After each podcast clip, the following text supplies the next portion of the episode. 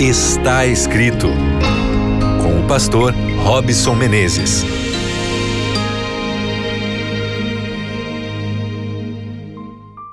Está começando mais um programa Está Escrito. Seja muito bem-vindo, você que já faz parte aqui da nossa família, que cresce todos os dias e eu quero então aproveitar e mandar um abraço aí para você que está ligado aqui com a gente na frequência da Rádio Novo Tempo, em qualquer uma das retransmissoras no Brasil, aí em Curitiba, Florianópolis, Porto Alegre, também na cidade de Belém, Salvador e Vitória.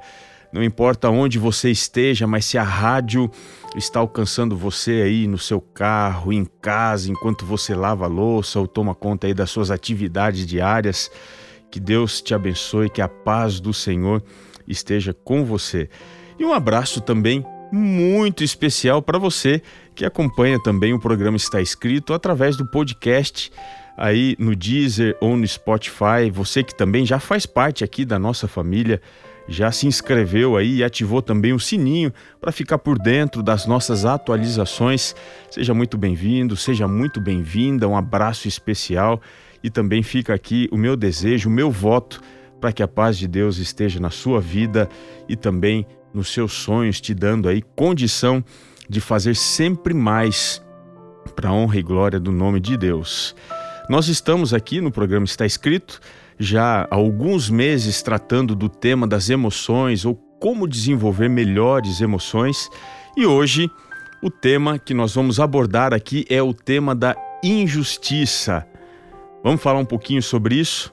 É exatamente o que você está sentindo? Você por acaso se sente injustiçado? Injustiçada? Então vamos lá. O que é injustiça? De acordo com o dicionário da Bíblia, Almeida, da segunda edição, injustiça pode ser entendida como um ato que não é justo nem direito e que uma pessoa pratica contra alguém. Ou seja, é alguma coisa que não é justa, que não é direita, que não é legal, que foi feita contra você. Se você se sente injustiçado, é porque alguém fez alguma coisa que feriu o seu direito, feriu assim a sua vida e te afetou de alguma forma. Ainda, de acordo com o dicionário da Bíblia, diz que injustiça é a decisão de um juiz que é contrária àquilo que seria justo e direito. Ou seja, a pessoa que se sente injustiçada se sente no prejuízo de alguma forma. Como é que a gente desenvolve esse senso de justiça?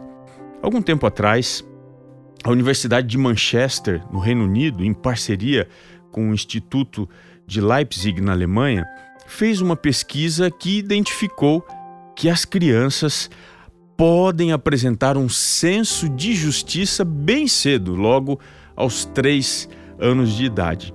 Isso indicou que a empatia que as crianças desenvolvem com o próximo é um fator determinante para o senso de justiça.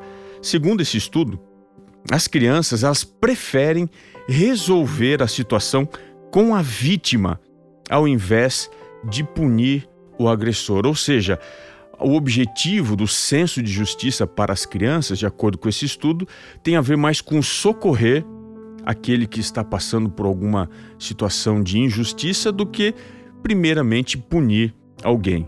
Mas o curioso é que, com o passar do tempo, a gente vai mudando um pouquinho esse nosso senso de justiça e a gente passa a achar que é muito mais importante ter a vingança, até mesmo, do que socorrer a pessoa que está sendo ali objeto de injustiça. E você, por que, que se sente injustiçado? Você acha que não foi socorrido, que as pessoas te abandonaram? Ou você hoje está pedindo por justiça, por vingança? Como é que está aí o seu coraçãozinho? Você poderia dizer nesse exato momento que você está livre desse problema, que você está livre dessa dificuldade? Bom, para a gente expandir um pouco mais aqui a nossa conversa, eu vou trazer agora o pensamento do filósofo Sócrates, que disse que dos dois males, portanto, cometer injustiça ou ser vítima de injustiça, afirmamos que cometer injustiça é maior do que ser vítima de injustiça. Vou comentar um pouquinho aqui. O que Sócrates está querendo dizer? Que se a gente fosse pesar numa balança, o que é pior, você praticar a injustiça ou você receber a injustiça? De acordo com ele, praticar a injustiça é muito pior. Mas será que ele está certo? Será que o injusto é mais amaldiçoado do que o injustiçado? Então vamos à Bíblia para a gente entender como é que nós podemos observar a relação aí daquele que é injusto com aquele que é injustiçado.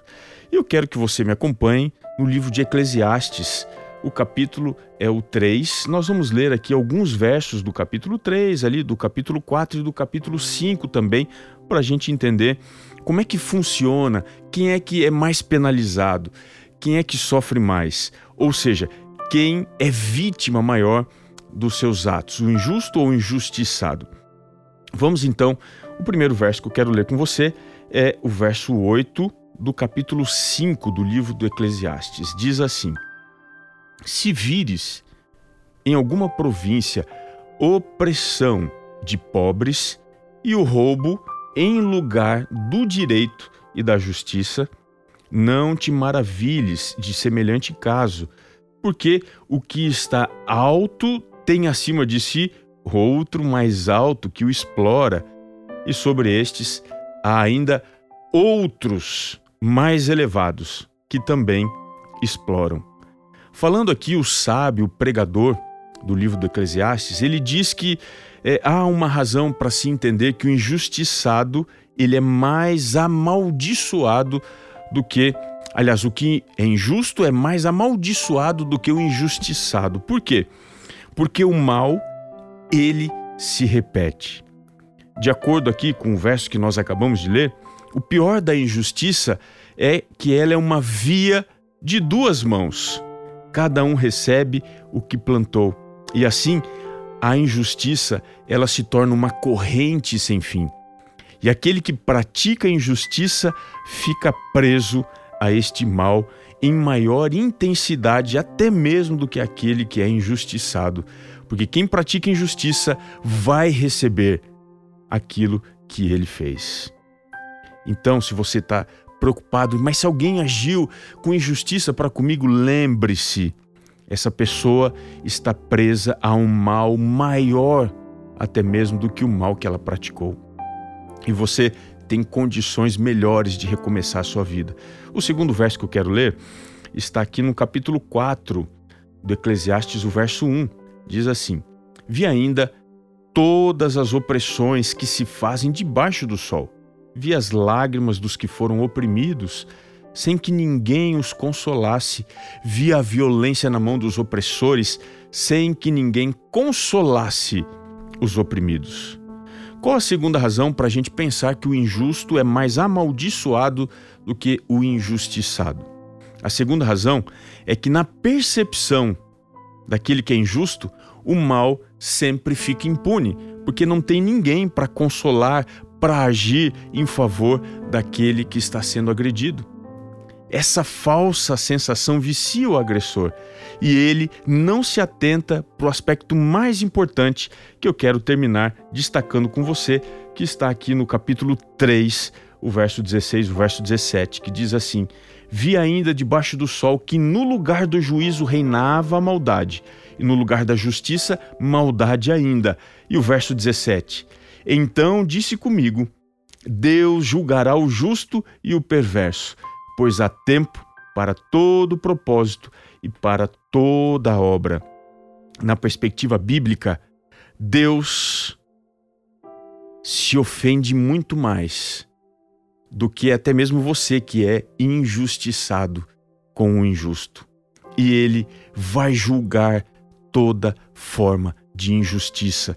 Confie de que Deus está cuidando do seu caso de que você não está sozinho, que as suas lágrimas estão sendo enxugadas e que sua dor está sendo acompanhada e em breve novas serão todas as coisas. Confie na justiça de Deus, pois assim você se sentirá restaurado, renovado.